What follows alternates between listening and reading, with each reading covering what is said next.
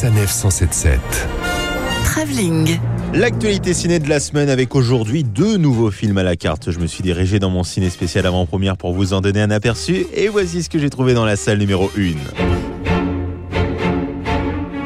Une ambiance assez peu détendue finalement pour débuter cette nouvelle année 2020 avec L'Art du mensonge, un film drame thriller dans lequel on retrouve Yann McCallen ou encore Hélène Mirren. Ça raconte l'histoire d'un escroc, Yann McCallen, qui en veut à l'argent d'Hélène. Combien elle a à ton avis? Des millions. Je vais lui voler jusqu'au dernier sou.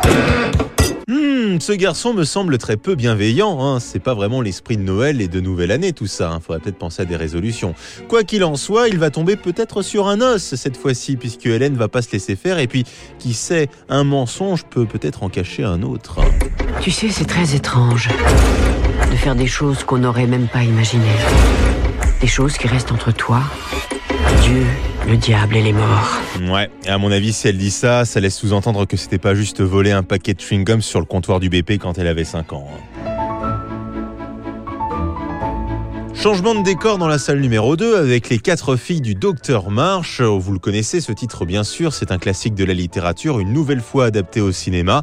Ça raconte l'histoire de quatre sœurs pendant la guerre de sécession avec notamment Emma Watson ou encore Chercher Renan. C'est l'histoire de ma vie et de mes sœurs. Faites court et piquant. Et si le personnage principal est une fille, arrangez-vous pour qu'elle soit mariée à la fin. Ah bah oui, forcément, hein, c'est le 19e siècle. Hein, concernant les femmes, euh, c'est assez particulier comme ambiance.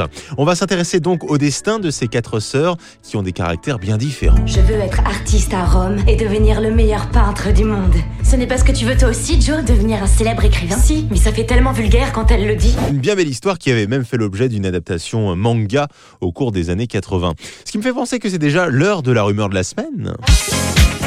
3, 2, 1, bonne rumeur de la semaine